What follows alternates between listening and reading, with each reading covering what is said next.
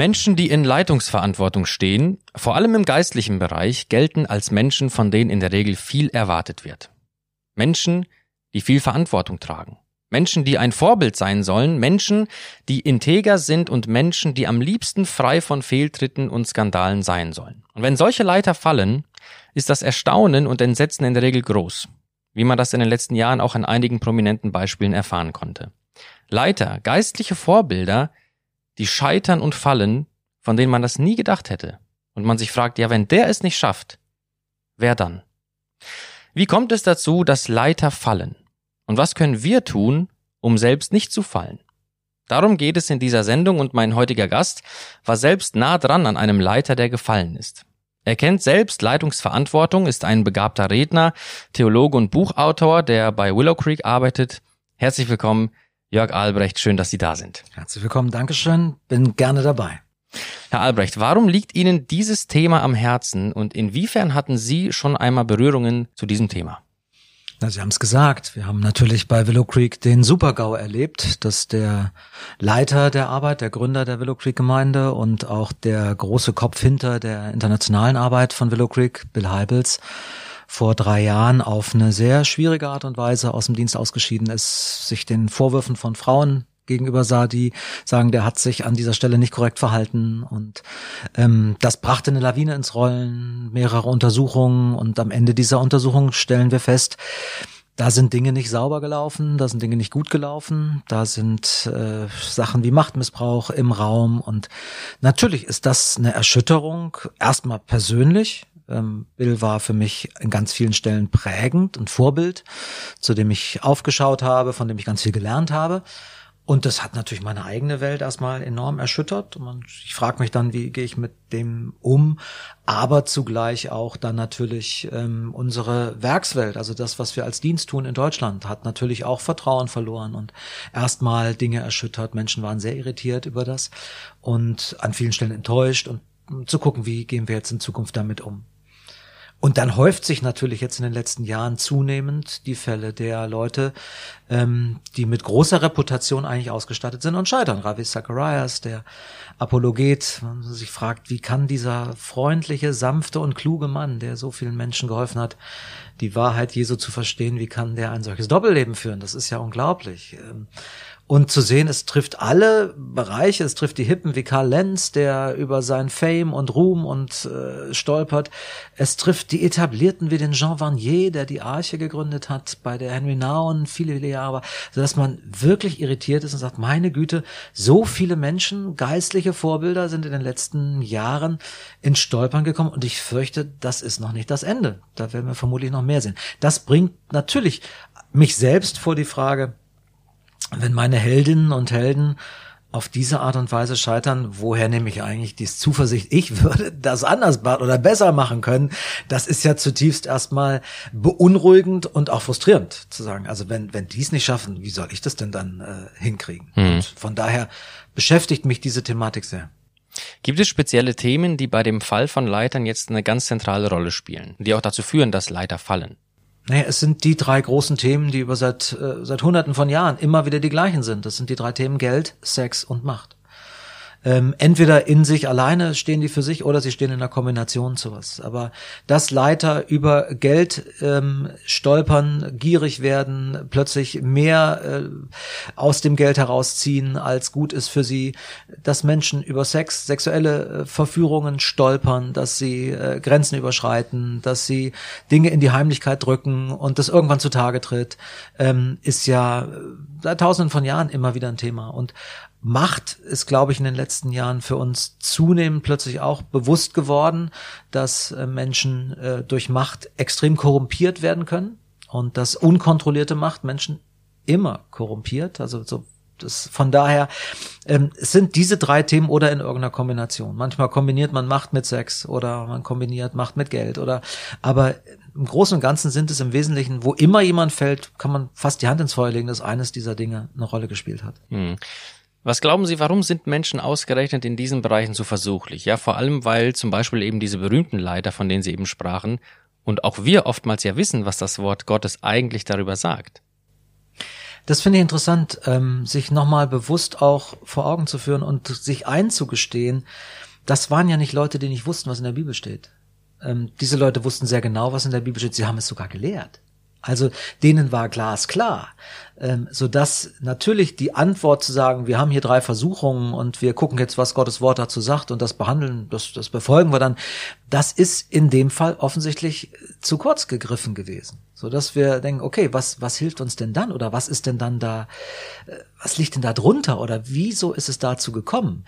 Manch einer mag wirklich durch die biblischen Weisungen einen bestimmten Rahmen finden, der ihm hilft und trotzdem merken wir, das ist nicht einfach die Lösung, die immer funktioniert. Wir können uns da nicht sicher fühlen, ähm, indem ich einfach tue, was da steht. Offensichtlich haben es wirklich einige der Besten nicht hingekriegt. So und das lässt mich natürlich oder lässt uns natürlich nochmal fragen, warum ist das so? Was steht denn dahinter? Ähm, ähm, was ist die menschliche Befindlichkeit, die dem zugrunde liegt, ähm, die vielleicht eine Rolle spielt, auch wenn ich theoretisch weiß, was das richtige Verhalten bedeutet. Hm. Lassen Sie uns näher auf diese drei Bereiche nacheinander zu sprechen kommen. Als erstes zum Thema Geld. Was ist das Gefahrenpotenzial von Geld, gerade vielleicht auch bei Leitern? Ich glaube, dass wir, wenn wir über unser Menschsein nachdenken, zu wenig im Blick haben, was unsere Grundbedürfnisse sind. Ähm, wenn wir uns mal anschauen, was braucht das ganz normal ein Mensch an, an, an Grundlagen, um in seinem Leben überhaupt irgendwie klarzukommen, was sind die Grundbedürfnisse neben dem Grundbedürfnis, dass ich zu essen, zu trinken und Sauerstoff habe, sind es dann sicherlich vor allen Dingen Sicherheit, dass ich mich irgendwo einen Platz habe, wo ich sicher bin, wo ich zur Ruhe kommen kann. Ich kann nicht ständig im Kampfmodus sein. Ich brauche einen Ort, wo ich mich sicher fühle. Ich brauche einen Ort, wo ich in Verbindung mit anderen treten kann wo ich gut eingebunden bin. Ich bin ein soziales Wesen. Keiner von uns ist eine Insel. So, wir brauchen andere Menschen und Beziehungen, die uns helfen. Und wir brauchen das Gefühl, dass wir mit unserem Leben etwas bewegen können. Wir brauchen Anerkennung, wir brauchen einen Sinn, wir brauchen irgendwie diese Erfahrung von Selbstwirksamkeit. So diese drei Grundbedürfnisse nach Sicherheit, nach Beziehung und nach Selbstwirksamkeit, diese Bedürfnisse steuern uns. Und interessant ist jetzt zu sehen, dass Geld, Sex und Macht genau sozusagen ähm, diesen drei Grundbedürfnissen etwas versprechen zu schaffen. Geld ist sozusagen das Mittel, das mir Sicherheit gibt. Ja, wir sagen, Geld es macht nicht glücklich, aber es beruhigt. Ja, und wir reden von finanzieller Absicherung äh, unseres Lebens. Und jeder ist bemüht, sozusagen möglichst viel Geld zu haben, damit er sich sicher fühlen kann, damit er Ärzte bezahlen kann, wenn er krank wird, und damit er sich äh, in seinem Haus absichern kann, dass nichts geklaut wird. All solche Sachen. Also Geld verspricht uns sozusagen ähm, eine Sicherheit zu geben für unser Leben. Sex verspricht uns äh, eine Verbindung zu haben. Die, die, die, intensiv, die intimste Form der Verbindung, Sexualität, sexuelle Geschlechtsverkehr, ist sozusagen das, wo Menschen suchen, nach Verbindung suchen. Deswegen glaube ich, es spielt das eine so große Rolle. Und Macht ist nun die Frage der Selbstwirksamkeit, die mir verspricht. Je mehr Macht ich habe, desto wichtiger fühle ich mich, desto mehr Anerkennung kriege ich, desto mehr habe ich den Eindruck, ich, ich bin wirksam. So. Das sind die drei Dinge, die dem korrespondieren. Und da zu sehen, ja, Geld sagt mir, Mensch, du musst einfach viel Geld anhäufen, dann bist du sicher. Sex, musst viel Sex haben, dann bist du gut verbunden und du musst viel Macht haben, dann bist du selbstwirksam. Das funktioniert für eine Gesellschaft, ähm, die rausgefallen aus, aus dem Rahmen, für den wir ursprünglich mal geschaffen waren. Lassen Sie uns als nächsten Schritt auf das Leitungsvorbild schlechthin für uns Christen blicken, Jesus Christus. Warum und wiefern brauchen wir und auch Menschen in Leitungsverantwortung, besonders in diesem Bereich, gerade was die Grundbedürfnisse angeht, von denen Sie sprachen, Jesus? Ich glaube, dass wir hier oft zu kurz greifen, indem wir Jesus zu einem Vorbild machen, bei dem wir meinen, wir müssten das tun, was er getan hat. Ich glaube, dass das zu wenig ist, dass wir damit dem, was das Reich Gottes wirklich will, nicht genügend Tiefe geben und nicht genug verstehen. Jesus ging es mit der Einladung ins Reich Gottes darum, dass wir Menschen in unserem innersten Kern verwandelt werden. Dass wir verändert werden in Richtung Agape-Liebe, also in diese göttliche Liebe, die selbstlose Liebe.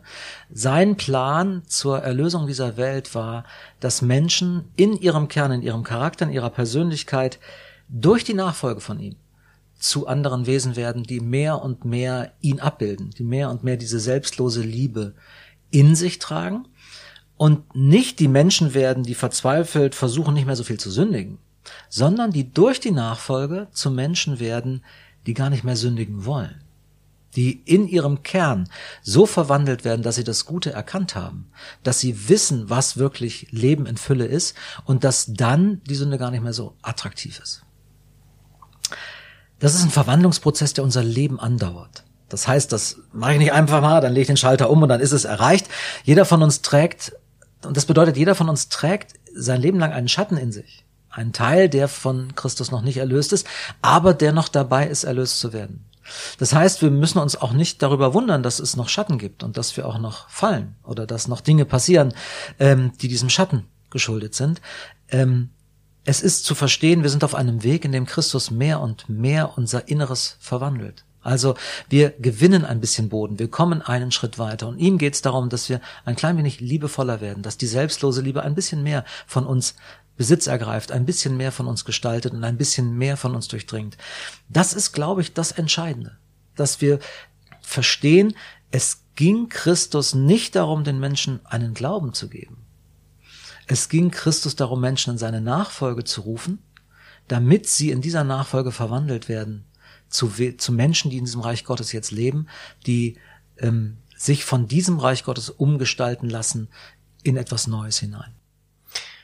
Was können Sie uns und unseren Zuhörern, egal ob die jetzt in Leitungsverantwortung stehen oder nicht, zum Schluss ganz praktisch mitgeben, damit wir in diesem Bereich nicht fallen? Dieser Fokus auf Christus und sein Reich ist absolut zentral. Und es gibt, um das in den Fokus zu nehmen, aus meiner Sicht keinerlei Alternative, als in seinem Leben regelmäßig Momente des Innehaltens einzuplanen, in dem ich still werde und in dem ich alleine bin, indem ich mich entziehe sozusagen aus äh, der Gemeinschaft, um den Fokus auf das zu legen und mich darauf auszurichten. Wir leben ein so hektisches und beschäftigtes Leben, oft auch in den Gemeinden, dass wir meinen, dafür ist kein Raum. Und das schneidet uns aber von dieser Lebensader ab. Wenn ich dauerhaft unterwegs sein will, wenn ich dauerhaft von Christus verwandelt werden will, ist Stille und Einsamkeit als eine regelmäßige Übung absolut unerlässlich. Dann muss ich das einplanen, muss Räume schaffen in meinem Leben, wo das passieren kann, um darauf zu achten, wie geht's mir, wie geht's meiner Seele und meinen Fokus auf Christus zu richten und ihm zu erlauben, an mir zu arbeiten.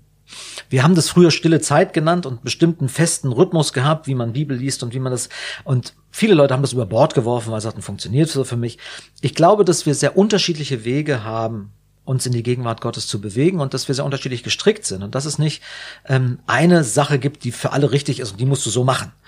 Ich glaube, die Herausforderung ist, dass wir üben müssen und lernen müssen, was funktioniert für mich oder herauskriegen, was funktioniert für mich und dass wir es dann wieder üben müssen. Das ist eine Frage der Übung. Die Gegenwart Gottes will eingeübt werden. Aber Stille und Einsamkeit sind absolute Schlüsselübungen, um diesen Fokus auf Christus zu behalten und aus dieser Nähe heraus zu leben. Um das Stichwort Einsamkeit aufzugreifen, jetzt sind Leiter ja oft qua Amt einsam aufgrund ihrer Position in einem Werk oder in einer Gemeinde. Für wie wichtig erachten Sie es, dass Leiter anderen Menschen Zutritt erlauben in ihren Herrschaftsbereich als Kontrollinstanz? Ich glaube, dass es für jeden, der leitet, absolut unerlässlich ist, einfach um der Transparenz willen, wenigstens einen Menschen in seinem Leben zu haben, der das Mandat hat zu fragen, wie geht's dir mit Jesus? Der das Mandat hat, in mein Leben hineinzusprechen. Und der weiß, was mit mir los ist. Ähm, das, der Tod im Topf ist, wenn wir anfangen, unsere Geheimnisse für uns zu bewahren, dann fangen diese Geheimnisse nämlich an, ein Eigenleben zu führen und sie fangen an, uns innerlich zu verklagen, unseren Selbstwert auszuhöhlen, unsere Scham aufzubauen und es sozusagen, es beginnt ein zerstörerisches Werk. Dass wir Schatten haben, ist eine Tatsache. Das braucht niemand zu leugnen. Und wo immer wir diesen Schatten offenbaren, stehen wir unter der Gnade und der Vergebung Gottes. Deswegen, und manchmal braucht man das, dass uns das nochmal jemand zuspricht und uns nochmal daran erinnert. Aber es ist der Tod im Topf, so zu tun, als wäre das nicht da. Und irgendwann den Menschen diese Lüge zu verkaufen, ich bin, ich hab das nicht. Wenigstens einen Menschen zu haben, dem ich das offenbaren darf, der mich danach fragen wird. Ähm, ist für Leiterinnen und Leiter absolut unerlässlich. Das heißt, wir müssen in Freundschaft investieren, in ein oder zwei oder drei Beziehungen, die wir wirklich pflegen, denen wir erlauben, wirklich in die Tiefe zu gehen. Ähm, sonst haben wir, glaube ich, sehr schlechte Karten. Herr Albrecht, ich möchte mich ganz herzlich bei Ihnen bedanken, dass Sie unseren Blick auf diese so wichtigen drei Bereiche unseres Lebens gelenkt haben. Ich danke Ihnen für diese erfrischenden Perspektiven und wünsche Ihnen sowie unseren Zuhörern gottesreichen Segen. Mein Name ist Arthur Reiswig und Sie hörten FDH Podcast.